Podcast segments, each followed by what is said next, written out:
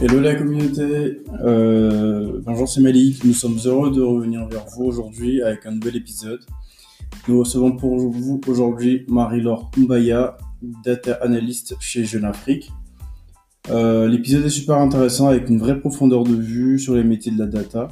On a tous, ou au moins beaucoup d'entre nous, envie de rentrer un peu plus dans le monde des données, de comprendre les enjeux, la différence entre les data analystes, data scientists, data architectes et euh, plein d'autres métiers, de comprendre euh, en quoi la data va impacter euh, les, business models et même l'organisation de, nos États. Marie-Laure nous éclaire vraiment sur ce sujet-là et personnellement j'ai beaucoup appris. Pour arriver au métier de business analyst, donc de, data analyst, pardon, Marie-Laure passe par un bachelor en finance et ensuite un master en sciences euh, business intelligence à HEC Montréal. Elle nous explique pourquoi ce shift de la finance au BI.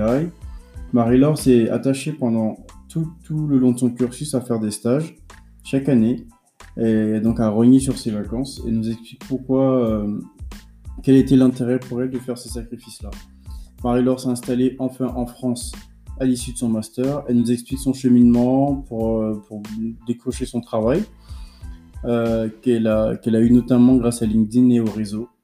On parle enfin du travail de Marie-Laure, euh, de son quotidien à Jeune Afrique, de son intégration, de, ses liens avec l'Afrique, des enjeux de la data, comme j'ai déjà précisé plus haut, et comment ces enjeux-là vont impacter les organisations demain. Marie-Laure à titre personnel, veut s'impliquer dans l'éducation. Elle, donne elle se donne comme conseil de ne pas se poser de questions et surtout de relativiser l'échec. Les tips de Marie-Laure sont la méditation et la lecture pour reprendre le contrôle de, bah, son environnement. Et euh, voilà, si vous, si vous aimez notre initiative euh, et qu'elle vous aide au quotidien, n'hésitez pas à la partager autour de vous et surtout à nous faire des feedbacks et à nous noter 5 étoiles sur Apple Podcast. Je vous ai ascétisé, je sais que vous êtes impatient, je vous laisse donc en bonne compagnie avec Marie-Laure Mbaya.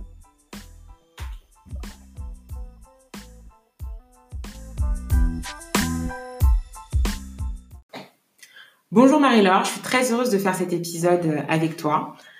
Euh, donc, euh, tu as un double parcours en finance et en business intelligence qui est très intéressant et vraiment actuel. Je suis encore plus heureuse de te recevoir aujourd'hui parce que, en fait, ça poussera, je pense, des jeunes filles à savoir que déjà on peut faire des doubles parcours et en plus en finance et en analyse de données.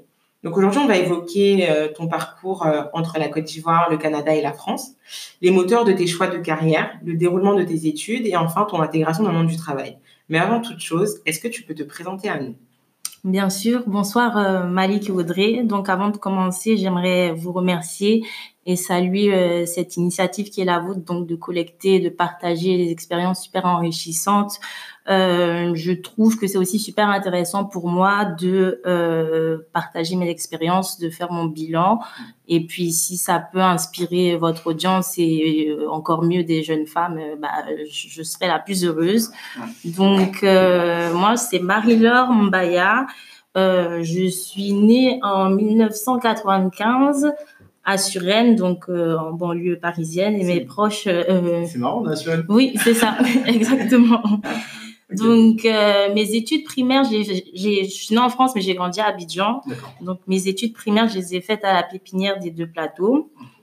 Euh, donc par la suite pour le collège, donc de la sixième à la troisième, j'ai été au collège catholique Saint-Viateur d'Abidjan et par la suite en seconde, donc jusqu'à la terminale, euh, j'ai été au lycée français Blaise Pascal d'Abidjan et je suis aussi passée par le lycée français de Lomé pendant la crise euh, qui a eu en 2010. Donc j'ai obtenu un bac S avec une option en, en physique chimie en 2012.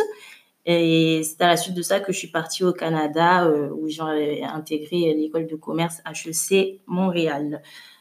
Euh, quatre ans plus tard, donc en 2016, j'ai obtenu un baccalauréat, donc qui est en fait un bachelor, un bac plus 4 en administration des affaires avec une spécialisation en finance euh, générale. Donc j'ai fait un peu de finance de marché, finance d'entreprise, euh, finance institutionnelle aussi. Et puis, euh, par la suite, j'ai pris une année sabbatique, donc euh, un peu moins d'un an en 2016 et 2017 pour voilà, réfléchir à ce que je voulais faire pour la suite, bouger un peu, voyager un peu, voilà. Puis je suis retournée à HEC Montréal du coup pour faire euh, mon master donc en business intelligence que j'ai terminé là euh, mi 2019 l'année dernière. D'accord. Voilà pour mon parcours et euh, ce qui est important de préciser aussi c'est que chaque été dès, dès 2012 en fait où j'ai eu mon bac j'ai essayé de faire des stages pour commencer à acquérir de l'expérience en entreprise. Donc voilà. Très tôt. D'accord. Très rapidement. juste il y a un truc qui me vient en, en tête là ton bac euh, S, option physique-chimie, il y avait déjà beaucoup de, filles ou de femmes dans la classe ou c'était beaucoup plus, c'était plus masculin ou euh, c'était un peu... Ah, c'était. c'était c'était 50-50, oui. D'accord. Je pose la question parce qu'il y a. Euh, enfin, généralement, les... pendant longtemps, les femmes, on les poussait moins vers la carrière scientifique. Donc... D'accord. Ah non, bah, c'était pour le coup. ouais. Mm. Du coup, après le Canada, euh, après, pardon, l'espace à Abidjan, tu décides de partir au Canada. Donc, est-ce que tu peux nous dire pourquoi le Canada euh, Est-ce que ça a été simple d'y aller euh, On parlait de tout ce qui était documents administratifs mm. au départ d'Abidjan. Euh, comment est-ce que tu as postulé à HEC Montréal Et si on peut parler du financement des mm, études Bien sûr. Alors, Comment, pourquoi le Canada? Bon, déjà, quand j'ai eu mon bac, j'ai eu la chance de pouvoir choisir, parce que j'estime que c'est une chance de pouvoir dire mmh. qu'on va étudier à l'étranger. Donc, les trois choix qui étaient euh, donc la France, le Canada ou alors les États-Unis. Euh, pour le coup, ça me tentait pas du tout de venir étudier en France parce que c'était soit la fac, soit la prépa, et puis ni l'un ni l'autre ne me disait. Euh, les États-Unis, j'aurais dû passer par au moins, je pense, un an de langue hmm. avant de pouvoir intégrer une université américaine. Ça me tentait pas trop non plus. Et pour le coup, le Canada, j'ai trouvé que le Canada était un bon compromis entre les États-Unis et la France. Déjà, en tout cas, le Québec qui est francophone, niveau intégration plus facile. Euh, Montréal, c'est quand même une ville bilingue. Donc, à l'époque, mon raisonnement, c'était, c'est une ville bilingue je pourrais y apprendre l'anglais aussi, euh, pareil, comme si j'étais aux États-Unis. Et puis, euh, ça me permettait, enfin, en allant au Canada, j'ai pu directement commencer euh, les études, en fait, directement commencer en école de commerce sans passer par une étape de préparation. Bon, en, soi, il y a une petite étape de préparation, je pourrais expliquer un, peu plus tard, mais voilà. Pourquoi je suis allée au Canada? Est-ce que c'était facile? Oui, ben, rien n'est facile, mais en soi, c'était pas si compliqué. Donc, pour euh, intégrer mon programme HEC Montréal, l'admission se fait sur dossier, en fait. Euh, ce qui demandait, c'était tous les bulletins à partir de la seconde, donc les bulletins de seconde, de première, et le premier trimestre de terminale. Donc, par la suite, on a une admission qui est conditionnelle à l'obtention du bac avec mention, évidemment. Donc, euh, je sais que euh, moi, j'ai postulé en 2012, mais là, aujourd'hui, les critères ont, durci. Voilà, on peut dire ça, ils ont évolué.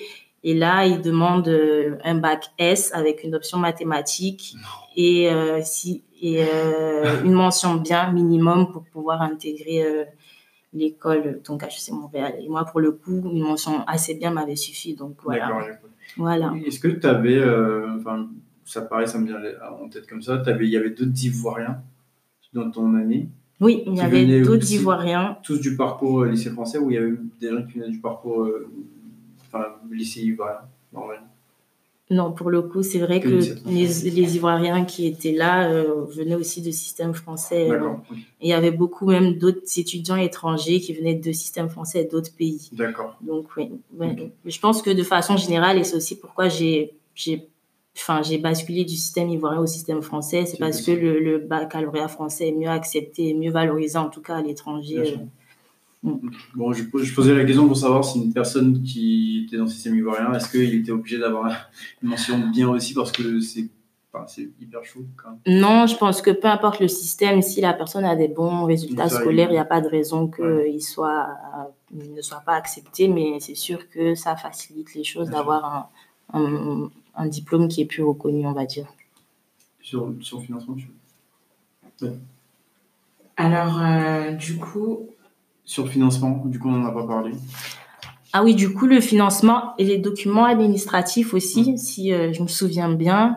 Alors, euh, niveau financement, le Québec a une, euh, fin, des ententes avec la France et la Belgique, fait que les étudiants français et belges ont payé trois fois moins de niveau scolarité que les étudiants étrangers. Mmh. Donc là, un Français qui va étudier à HEC Montréal aujourd'hui va payer environ 10 000 dollars l'année, là où un étudiant étranger va payer autour de 30 000 dollars euh, l'année. Donc c'est quand même euh, un avantage. Et pour moi, ça avait été un, un, un critère de choix. Alors ensuite, au niveau des documents administratifs, faut savoir que c'est quand même un peu compliqué parce qu'ils demandent beaucoup de choses.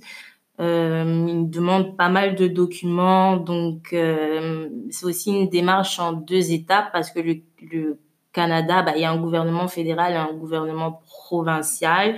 Donc, il faut se faire accepter pour le coup d'abord au niveau de la province, donc du Québec, avoir un document comme quoi, oui, le Québec m'a accepté avant de se présenter euh, le dossier euh, au niveau du Canada. Donc, tu, fais toutes ces démarches-là étant à Abidjan ou c'est quand tu arrives Alors, il y a la possibilité de les faire à Abidjan, mais ça prend beaucoup de temps. Donc, je pense au moyenne quatre mois. En tout cas, pour la première demande. Il y a tous les délais postaux aussi à prendre en compte. Euh, donc, euh, ouais, c'est, c'est, ça prend du temps. En tout cas, il faut s'y prendre à l'avance au moment où euh, on a déjà une lettre d'admission euh, d'une école au Canada. Il faut s'y prendre bien à l'avance pour avoir les papiers et puis être sûr de pouvoir commencer à, à, temps, en fait. Mais voilà. Sinon, il n'y a pas de raison. Ils sont stricts, mais ils sont réglo. Donc, si on a tous les documents conformes, il y a quasi 100% de chances qu'ils acceptent le, visa. D'accord, très bien. Alors du coup, euh, Marie-Laure, on a parlé de, des partenariats que le Canada pouvait avoir avec certains pays. Est-ce que tu sais s'il existe des bourses, par exemple pour les élèves euh, étrangers, des moyens de, de financer ces études par des prêts euh, ou des bourses euh, d'études sportives? Hein. Tu sais que dans les universités mm, mm, euh, mm. américaines, tu as des, des, étudiants qui ont des bourses parce qu'ils sont excellents dans, une, dans un domaine en sport. Donc, donc, voilà, est-ce que tu peux nous parler de ça? Est-ce que aussi tu penses que c'est possible de travailler au Canada pour financer ses études? Tout à fait. Alors, il existait pas mal de bourses, effectivement. Moi, personnellement, j'en ai jamais, je, enfin, j'en ai jamais profité, mais il y a beaucoup de bourses euh, différents types de bourses, que ce soit pour les gens qui ont des ressources financières qui sont pas suffisantes, pour les personnes qui ont des euh, résultats scolaires exceptionnels, il y a aussi des bourses qui sont plus spécifiques pour, euh, par exemple, les femmes mm-hmm. ou par exemple une personne qui a un super projet dans l'entrepreneuriat. Enfin, il y a vraiment beaucoup de types de bourses, je trouve, ça m'avait même étonné d'ailleurs. Le truc, c'est de trouver la bonne bourse à laquelle euh, on répond. exactement, exactement. Et puis de postuler. Et puis, euh, mais il y a beaucoup de bourses. Euh, il y a aussi beaucoup de beaucoup d'étudiants avec qui j'étais qui travaillaient en même temps, euh, qui travaillaient en même temps que les études. Donc oui, il y a beaucoup de gens qui font ça en tout cas. Et puis je pense c'est une mentalité même là-bas de travailler à côté en même temps de son travail, pas forcément pour financer les études, mais juste pour. Euh, c'est une mentalité. C'est ça exactement. Là, il y a une question qui vient en tête, c'est que je sais qu'en France, quand un étudiant étranger euh, vient, on lui demande des documents euh, financiers par rapport à ses parents, vu qu'il n'est pas encore, indépendant, et de, que ses parents puissent justifier de lui envoyer un certain montant. Mm. Euh, quand il sera sur le territoire. Alors du coup, est-ce que les bourses, euh, elles prennent, enfin, est-ce que quand tu fais ton dossier, on prend compte que tu pourras être admissible à une bourse et du coup, même si financièrement euh, c'est pas forcément euh, ce qui est souhaité ou ce qui est demandé, on, on peut, tu peux être admissible. Il faut vraiment que les montants demandés soient, soient ce qui correspond aux revenus de tes parents ou, ou à ce qu'ils peuvent te donner comme somme. Et après, quand tu es sur le territoire, c'est là qu'on te délivre la bourse. Alors, il y a les deux cas. Il y a le cas où tu peux, euh, où tu as eu la chance d'avoir une bourse, peut-être du Canada, peut-être d'ailleurs, de ton mmh. pays, où euh, là, euh, la bourse va être, va, faire partie de ton dossier, en fait, que tu vas aller poser pour ton visa. Et il y a l'autre cas où tu es arrivé sur place et puis tu as eu des bons résultats ou un projet ou voilà, et tu as eu une bourse sur place. Bon, là, c'est déjà fait. Mais sinon, euh, en dehors de tout ce qui est bourse et tout, au moment de poser sa, sa demande de visa et demande Mhm. de, une preuve de ressources financières suffisantes, justement, euh, il y a différentes stratégies, soit les bulletins de salaire forcément des, des parents, des preuves de revenus, euh, des preuves d'actifs. Des relevés de compte. voilà, Mhm. c'est ça exactement. Et puis, il y a une autre stratégie qui est de, par exemple, déposer euh, un montant. Je pense que le, le montant, c'était au moins 20 000 dollars euh, canadiens qu'il fallait, qu'il fallait pouvoir justifier, en fait, pour euh, tous les frais. Donc, les frais de scolarité, mais aussi les frais de, de la vie sur place, c'est ça. Donc, j'ai eu, j'ai vu des cas où les parents créaient un compte, par exemple, au, au Canada directement, déposaient l'argent, et puis là, on a juste un relevé du pays même et ça rassure. Et puis, dans ces cas-là, ça marche à quasi 100%. D'accord.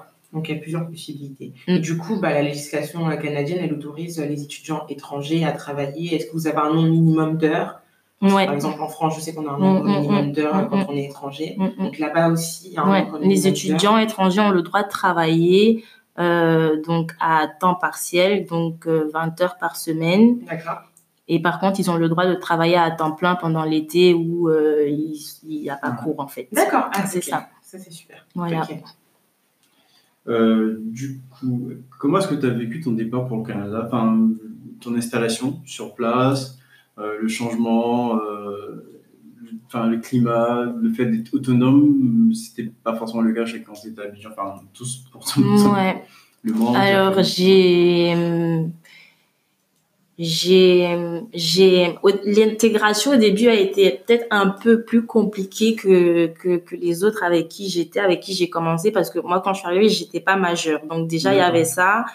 Euh, le fait de pas pouvoir participer à toutes les activités d'intégration, etc., parce que j'étais pas majeure, mais ça, c'est mon cas, euh, mon, mon cas, moi. C'est 18 ans. C'est Canada. 18 ans, ouais, exactement. Bah, au, au Québec, mais ailleurs, ça, ça, ça peut varier. ouais.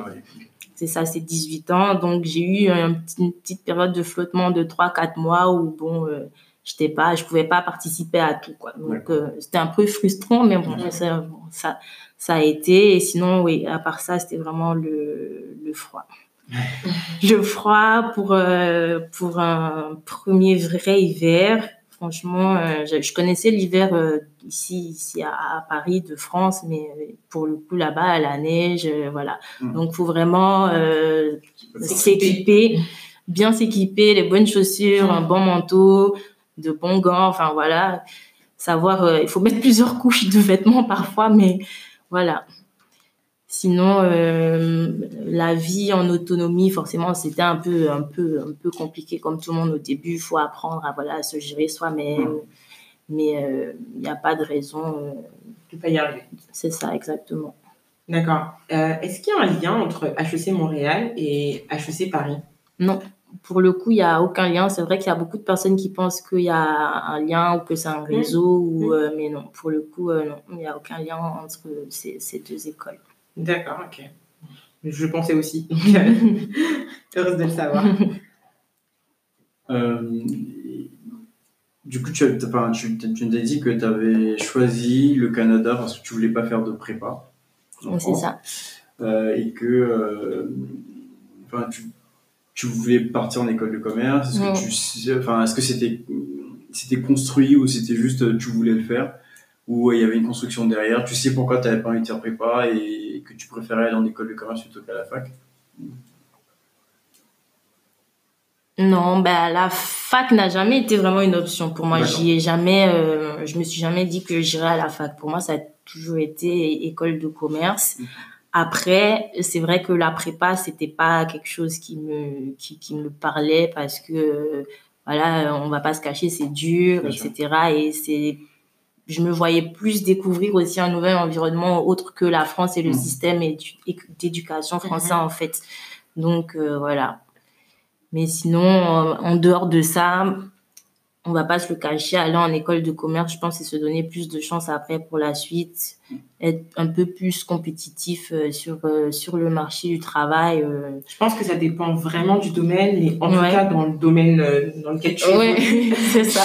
Effectivement, c'est très important Mm, de passer mm. par une école de, de commerce. Après, euh, il y a, y a, plusieurs possibilités. On peut commencer par la fac et terminer en école, mm, mm. mais c'est vrai que ça donne euh, une compétitivité à ton CV ça. que malheureusement à la fac où c'est un peu plus euh, théorique et beaucoup moins pratique, c'est ça. Euh, on n'a pas. Et du coup, tu choisis la finance. je choisis la finance. la finance. Et comment ça se passe? C'est quoi tes cours? Alors, comment est-ce que je suis arrivée en finance? Alors, ben, le programme à HEC Montréal, on pourra revenir. Ben, je suis passée d'abord par une étape de préparation parce que ça a duré quatre ans. Donc, un an euh, d'année préparatoire, tout simplement parce que dans le système canadien, euh, le, lycée, en fait, ils ont un an de plus. C'est-à-dire qu'ils partent à l'université à l'âge de 19 ans et pas de 18. Donc, nous, enfin, quand les étudiants étrangers arrivent, ils peuvent pas commencer tout de suite la première année de... Exactement. Donc, il faut une année préparatoire et euh, les étudiants québécois, canadiens, étrangers, tout le monde se retrouve en première année. Mais du coup, nous, on a commencé, étant étudiants étrangers, par une année préparatoire où euh, c'est une mise à niveau, vu que c'est différents profils, des gens qui ont fait des maths, des gens qui ont fait des, de l'économie. Du coup, on met tout le monde au même niveau avec des cours de maths, des cours d'économie, des cours de langue, des cours de, de business, enfin voilà. Donc, ça, c'était ma première année. Par la suite, on a des cours qui sont voilà, assez généraux où on touche un peu à toutes les fonctions de l'entreprise, donc marketing, logistique, mmh. euh, ressources humaines, tout ça. Et après, tu as le droit de choisir une, spécialisation parmi tout ça. Donc moi, à la base, j'étais partie sur une spécialisation en comptabilité parce que je voulais être expert comptable comme euh, ma chère mère, mais finalement, finalement après une expérience, euh, j'ai fait un, j'ai fait un stage donc chez KPMG à Abidjan en, en audit que que qui m'a qui m'a refroidi en fait. On va dire ça comme ça. Qui m'a qui m'a refroidi. Donc euh, voilà je suis partie juste à temps sur sur la finance. Et puis finalement j'ai fait une spécialisation en, finance. Euh, euh, donc là pareil c'était comme assez général. Donc finance de marché entreprise tout ce qui touche aux banques et tout ça. C'était super intéressant c'était super intéressant et euh, malgré ça, je ne me suis pas vue forcément continuer euh, en finance. D'accord. Et du coup, pourquoi, euh, ouais, c'est la question qu'on se pose, bah, mm. pourquoi tu ne continues pas directement en finance et pourquoi tu choisis la data? Pourquoi est-ce que je choisis la data? En fait, le truc, c'est que même si je savais que j'allais pas continuer en finance, je savais pas forcément qu'est-ce que j'allais faire. Oui, parce que c'est pas commun. voilà, c'est ça. Je savais pas vraiment qu'est-ce que j'allais faire. Je savais juste que je voulais pas faire un, master en finance ou un master en ingénierie financière qui, qui aurait été une suite logique un peu. Mais euh, je savais que je voulais faire autre chose parce que j'ai toujours préféré comme la polyvalence à être spécialisée dans un domaine. Donc euh, voilà. Après, comment est-ce que je suis arrivée à la data?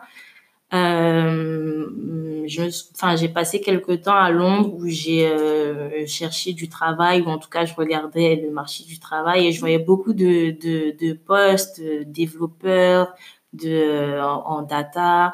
Et euh, ça m'a interpellée. Je me dis, mais c'est quoi tous ces postes? Pourquoi il y en a autant? Et puis par la suite, avec l'actualité, ce qui m'a interpellée, je me souviens, c'était que c'était que les, les, les, grands groupes, les Facebook, Google, tout ça, et comment est-ce que c'est possible qu'ils vendent nos données et que font les gens qui achètent ces données-là? Bon, donc voilà, j'ai investigué et puis euh, ça m'a amené à ce métier-là de pourquoi pas aller analyser les données. Donc voilà. Donc c'est ce qui te pousse à après bah, te spécialiser en data et puis de, c'est ça. de suivre un parcours de data analyst. C'est ça. Euh, alors, tu peux nous expliquer ce que c'est que la data et data analyst bah, pour les gens qui ne connaissent pas tout simplement et quelle étude mène à, ce travail du coup? Ok.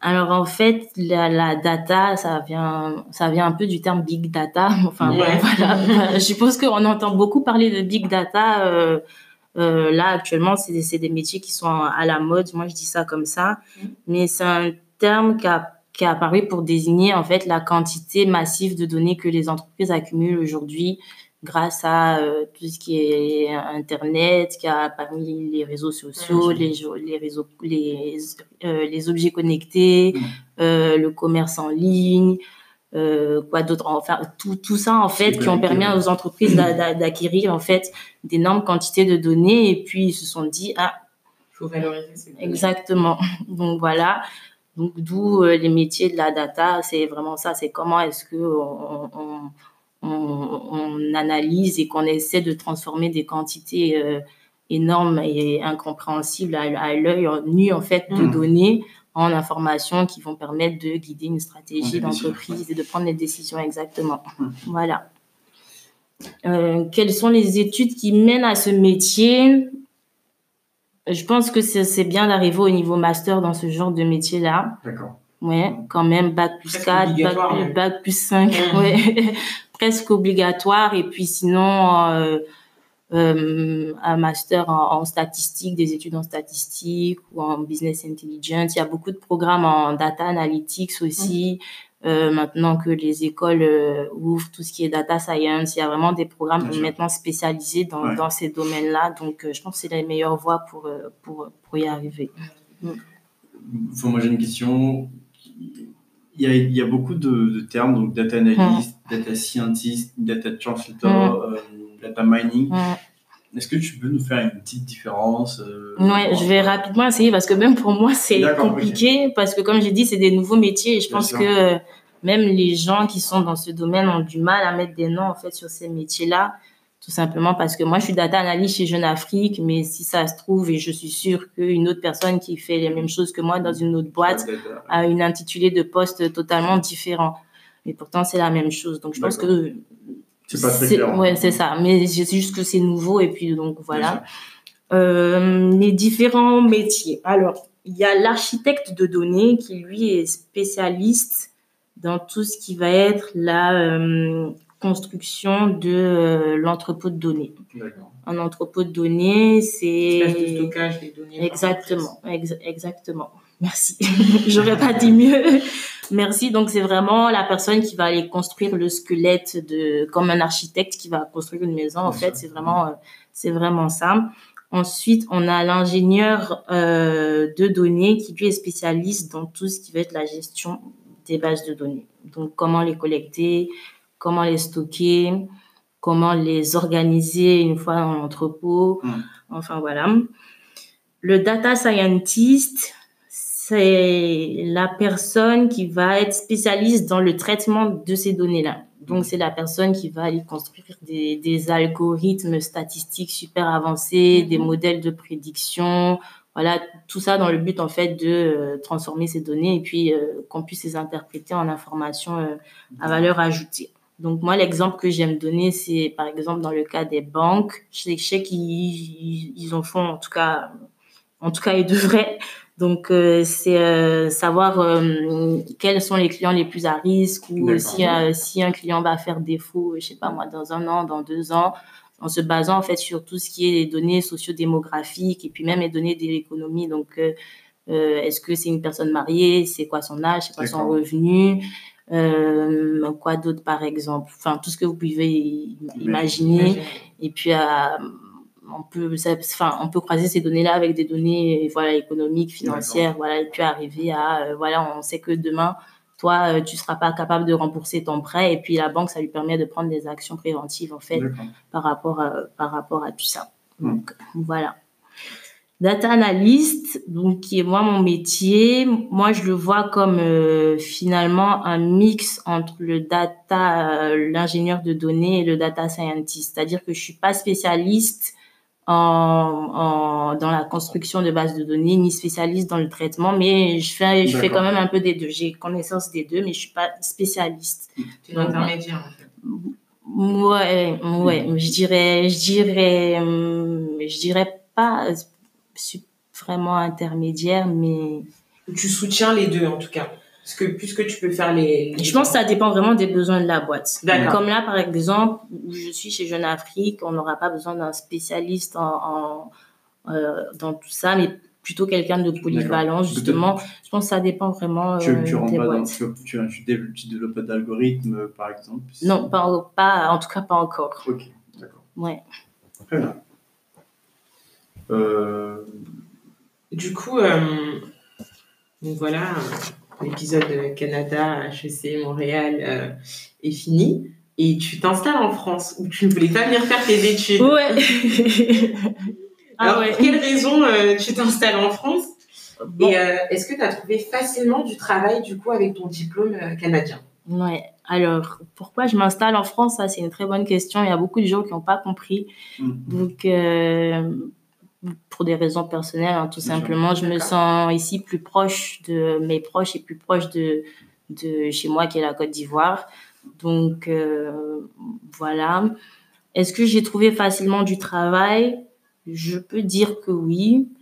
Euh, j'ai été quand même assez proactive dans le sens où j'ai mmh. commencé à chercher avant d'arriver ici. Donc, euh, j'ai, j'ai eu tous les, tout ce qui est premier contact, entretien téléphonique, tout ça à, à Montréal. Et quand je suis arrivée en France, j'avais déjà des entretiens qui étaient programmés, des pistes quand même assez sérieuses. Et puis, du coup, ça m'a fait gagner du temps aussi, je pense. Donc, je pense que ma recherche a duré peut-être euh, un, un mois et demi, deux mois.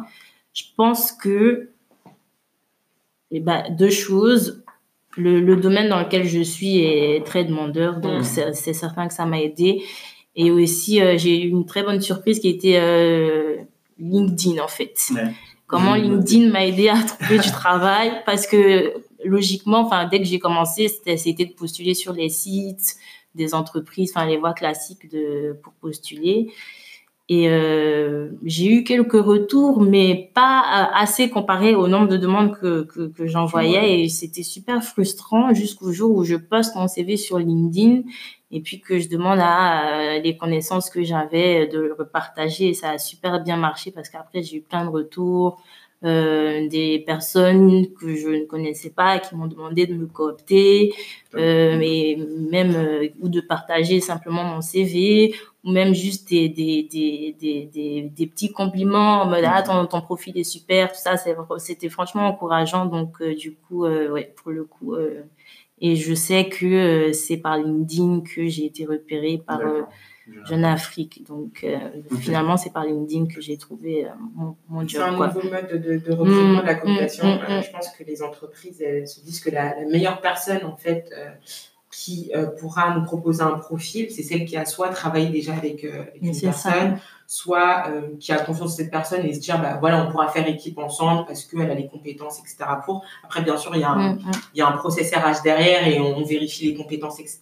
Mais mais je pense que c'est aux salariés d'aujourd'hui de, l'entreprise bah, de, chercher aussi les collaborateurs avec qui ils exactement, Exactement. Et du coup, euh, c'est quelque chose qui marche très bien et, euh, qui est valorisé mmh. aussi en entreprise. Et ton réseau, c'est pour ça qu'on parle du réseau maintenant. On parle plus de ça parce que tu, tu trouveras plus facilement du travail en, en te mettant sur LinkedIn, en étant coopté, que en ouais. sur le site et en rentrant dans une algorithme encore une fois euh, avec Exactement. des qui passent ou qui ne passent pas et du coup Exactement. voilà. Top, top. Et euh, est-ce que tu peux nous dire du coup, enfin, day to day, tes tâches à Jeune Afrique, comment tu t'intègres dans l'entreprise Alors, au day to day, comment je m'intègre euh, pas, pas, trop mal, je trouve. Donc, euh, c'est vrai que les débuts ont été un peu en, vrai, en vrai, ça, ça a été. C'est juste que euh, vu que c'est une création de poste, il y a un peu tout qu'il y a à faire. Il faut que les gens aussi apprennent à travailler avec moi, que j'apprenne à travailler dans un dans un dans ce domaine-là, finalement le domaine des médias que moi je ne connaissais hmm. pas du tout. Donc voilà que j'essaie de m'approprier les outils sur place parce que je les connaissais pas forcément, les données.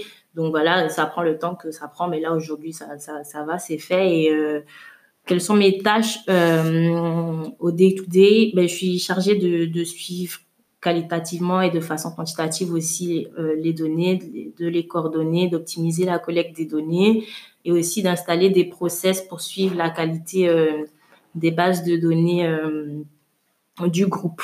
Donc voilà. En dehors de ça, j'ai un peu un rôle de chef de projet sur sur euh, voilà tout ce qui est centralisation finalement des données du groupe et euh, des outils aussi qui sont utilisés. Euh, voilà. Voilà. du, enfin, du coup, c'est quoi? C'est une vraie prise de conscience sur l'importance de la donnée, de la data. C'est une vraie prise de conscience chez Jeune Afrique et puis même ailleurs. En fait, la problématique qu'il y a dans la plupart des entreprises, je pense dans 75%, c'est vraiment que les départements fonctionnent en silo euh, et puis que finalement, c'est des cloisons qui empêchent toute synergie.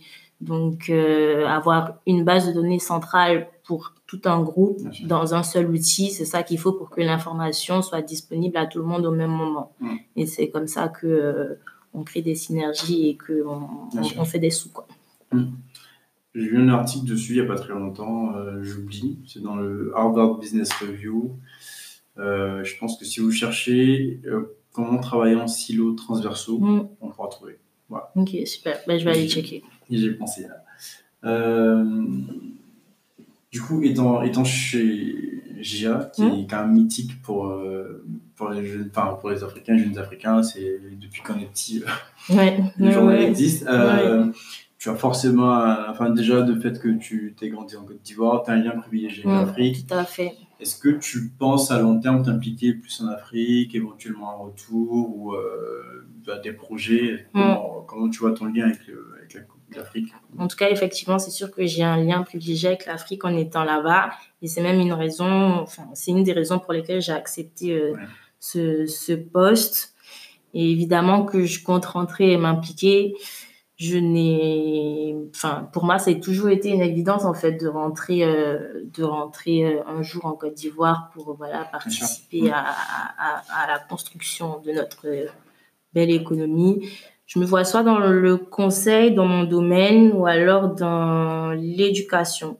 Pourquoi pas les deux Mais dans ce domaine-là, en tout cas, toujours dans le domaine de, la data ou des technologies de l'information. Donc voilà, ça me plairait vraiment beaucoup, en tout cas, d'accompagner les entreprises africaines dans la gestion et l'exploitation de leurs données. Ouais. Ce qui est totalement. Enfin, je pense bah, que c'est un chantier. Euh, c'est ça, il y a tout à faire. Voilà, c'est ça. Donc. Euh, et du coup, tu parles d'éducation. Est-ce qu'aujourd'hui, tu prévois de te former plus, donc faire un MBA ou... Enfin, quelle, mm. est la suite de tes projets? Mm, C'est sûr que je, me, je prévois de me former plus. Donc euh, là, je suis, j'essaye en tout cas d'acquérir des certifications dans différents langages de programmation. Très important les certifications. Ouais, les certifications. très, important. Il y a beaucoup de choses en ligne maintenant. Enfin, donc c'est facile en fait. Il faut, juste le faire. Oui, je développe un peu un petit peu.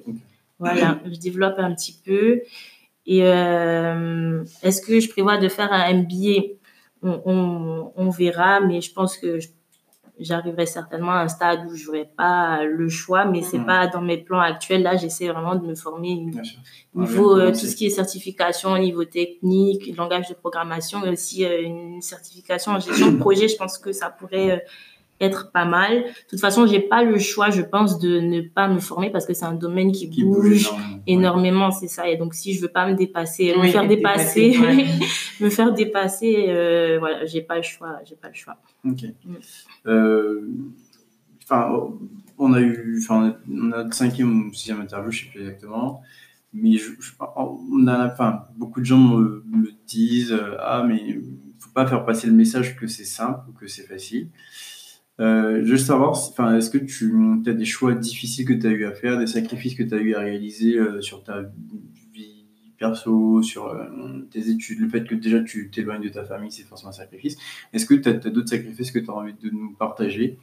Des choses que tu as, des choix difficiles que tu as eu à faire qui t'ont permis mm. de réaliser ce que tu as réalisé?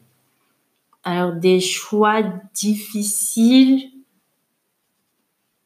non, alors là tout de suite j'en j'en vois pas, mais c'est sûr qu'il faut pas être distrait quoi. Il Faut pas être distrait, donc euh, mes petits sacrifices c'était forcément on, est jeune, enfin ça a été de euh, être assez sérieuse et consciente à un moment donné pour me dire que là non, ben je dois pas aller m'amuser, je dois je dois euh, je dois travailler. Donc c'est des petits sacrifices comme ça où voilà, il faut que je reste concentrée. Il a fallu que je reste concentrée en tout cas à des moments où j'avais pas forcément envie euh, de l'être quoi. Mais sinon euh, j'ai trouvé aussi un peu difficile parce que j'ai travaillé un peu pendant mes études, en tout cas pendant que j'étais à, ma maîtrise, c'était vraiment difficile d'allier les deux à un moment où c'était super intense. En tout cas, l'année 2019, fin 2018 était super compliqué parce que je faisais beaucoup de choses, donc études plus travail, plus euh, j'étais dans la rédaction de mon mémoire aussi.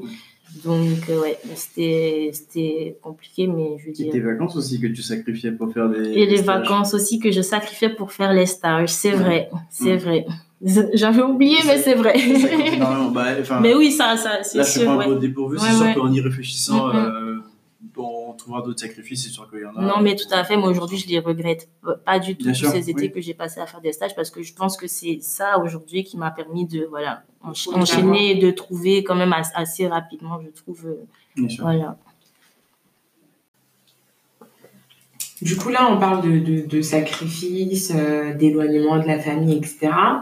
Euh, on va parler de mentoring. Alors, aujourd'hui, quelle est ta vision du mentoring? Parce que c'est vrai que bah, quand on, part à l'étranger ou même quand on, reste dans son pays et qu'on fait ses études, on va souvent dans des, dans des, dans des choix de, de, des choix d'études euh, qui ne sont pas ceux de nos parents ou mm. ceux de nos entourages. Et il faut qu'on trouve quelqu'un à qui se référer. Donc, mm. est-ce que toi, tu as une vision particulière du mentoring? Est-ce que euh, tu as déjà été mentor ou tu as déjà été mentoré? Alors bien sûr, j'ai déjà été mentorée. J'ai, euh, moi, je vois trois types de personnes qui ont été des mentors pour moi. Donc le, la, première catégorie, c'est des mentors, si vous voulez, que j'ai pas choisi, qui sont mmh. mes parents. Oui. Donc euh, voilà, j'ai dit tout à l'heure, ma mère est expert comptable et mon père, il est ingénieur informatique de formation. Donc de par leur métier, je pense même que c'est c'était naturel en fait pour mmh. eux, mais c'était euh, de, de nous guider sans forcément nous imposer un choix qui était, enfin, qui, enfin, leur choix. Donc, euh, justement, ils nous ont laissé faire nos erreurs et je pense que c'est ça aussi le, le, le, mentoring. C'est guider, mais sans, euh, il faut laisser la personne aussi faire, faire ses erreurs et, et apprendre. Mm. J'ai eu d'autres mentors. Donc, la deuxième catégorie, c'est les gens avec qui j'ai travaillé ou des professeurs qui m'ont suivi, euh, de qui j'ai pu apprécier à un moment donné les, les, les conseils.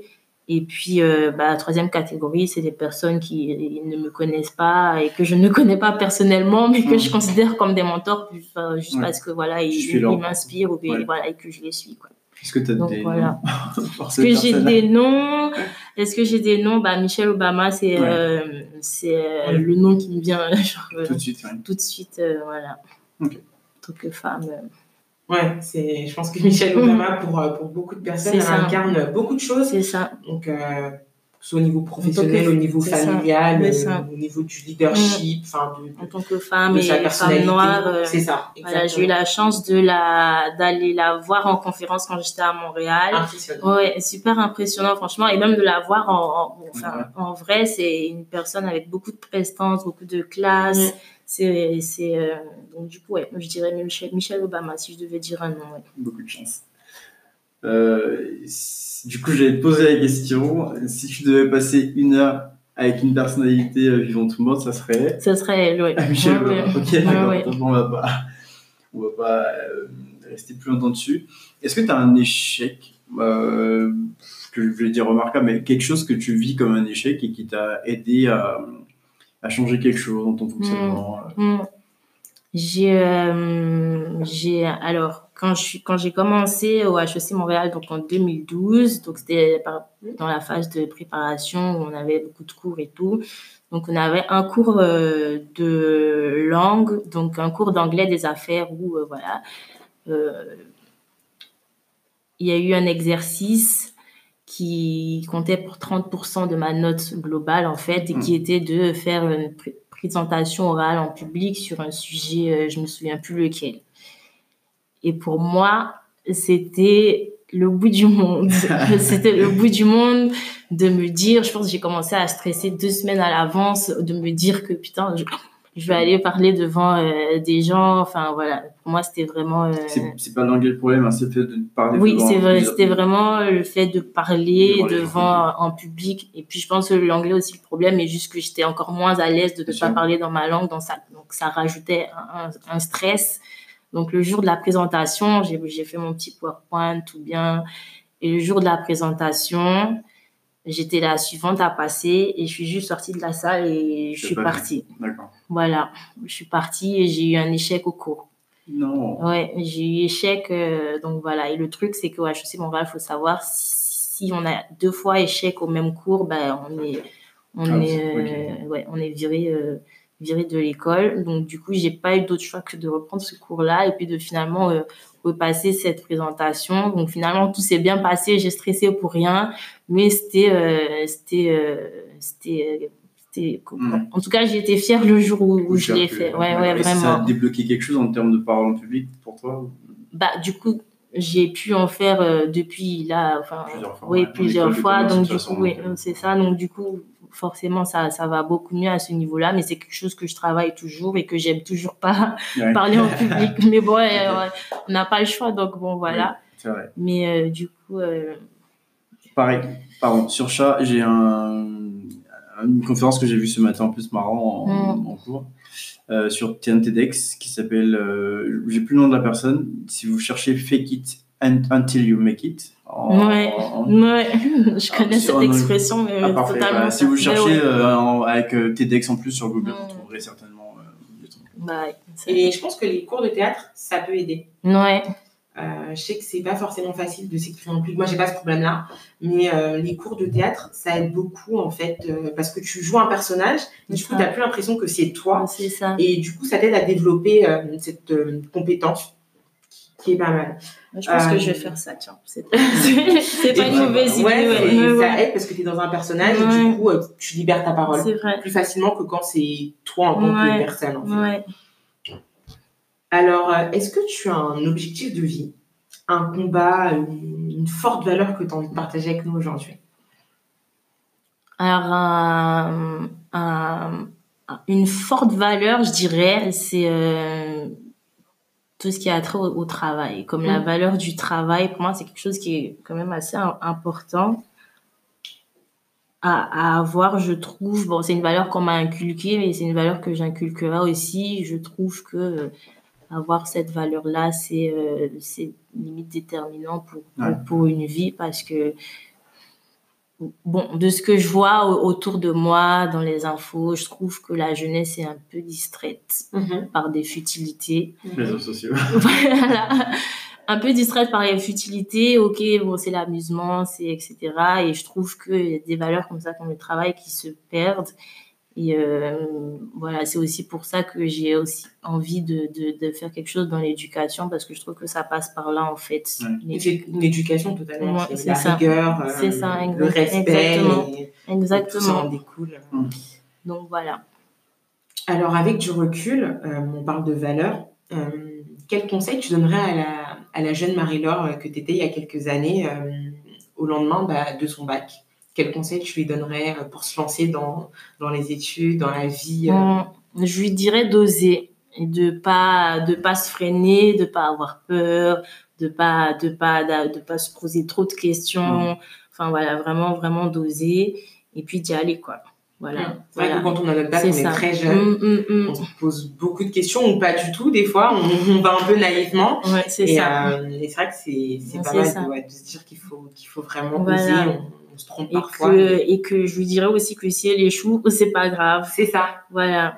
La culture française, on est très l'échec, c'est grave, c'est quelque chose qu'on qu dramatise. Ah oui. Alors qu'il faut des échecs pour, euh, pour pouvoir arriver à certaines choses, pour pouvoir se remettre en question et, et pour pouvoir surtout avancer. Mm. Hum.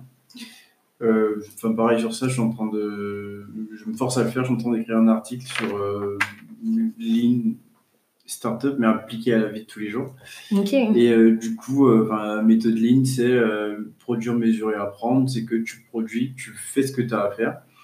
Et après, tu, tu confrontes à tes hypothèses de valeur. Qu'est-ce que tu pensais que ça t'apporterait? Et tu regardes. Si ça t'apporte, tant mieux, tu accélères. Si ça t'apporte pas, tant pis, tu pivotes. D'accord. donc, j'essaie de le finir. Je vous le pousserai sur les hommes. Et, ah, super. Bah, j'ai hâte de lire. Est-ce que tu as des hobby, une manière d'augmenter ta productivité, euh, de te déconnecter du travail pour, euh, euh, alors, ce que j'aime faire, c'est euh, regarder des documentaires. Ben, sur YouTube, il y a plein de choses. Il y a plein de documentaires sur l'histoire, sur l'économie, sur la politique, sur les guerres. Bon, je me dis, moi, j'ai 25 ans. Il y a plein de choses que je n'ai pas connues avant, mais qui expliquent beaucoup de choses maintenant, enfin, dans les relations avec les pays. Enfin, bon, voilà, bref. Mais je regarde beaucoup de ce genre de, ce genre de documentaires il y a aussi pas mal de, aussi, je regarde beaucoup aussi de, de, de voilà, de documentaires, de reportages liés à la Côte d'Ivoire, parce que bon, je trouve que c'est important de rester informé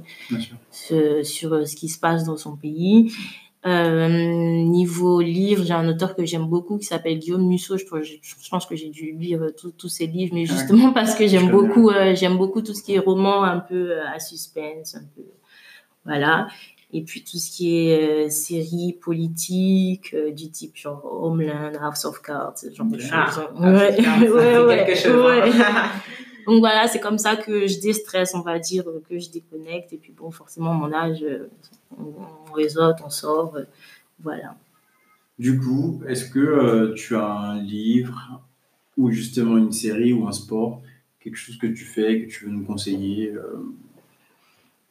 Bon, alors j'espère que ça va pas paraître trop vieux jeu, mais la méditation, ça fonctionne. C'est génial la méditation, c'est pas vieux jeu du tout. Ok, d'accord, mais la méditation, ouais, j'essaye de, de, j'essaye de pratiquer des exercices, euh, voilà, pour Cohérence respiratoire. C'est ça, exactement. Ah, c'est marrant. Exactement.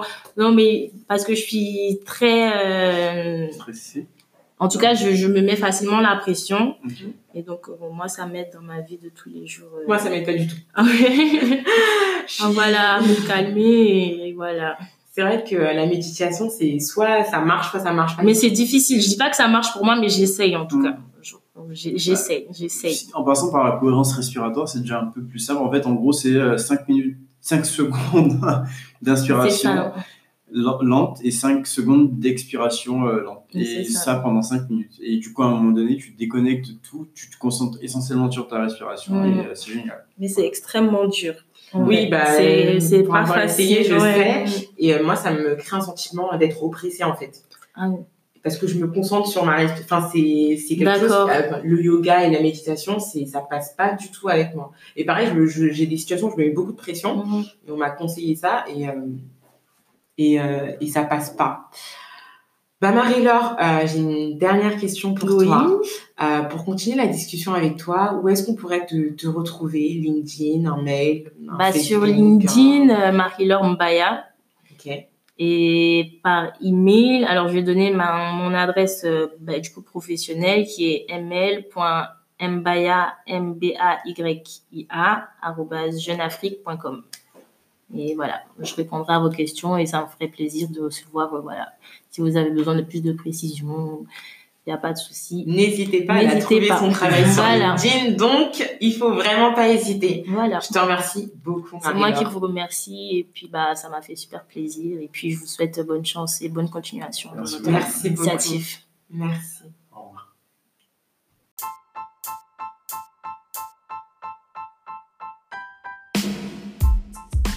Hello, j'espère que vous avez tiré quelque chose de cet excellent épisode avec Marie-Laure Mbaya.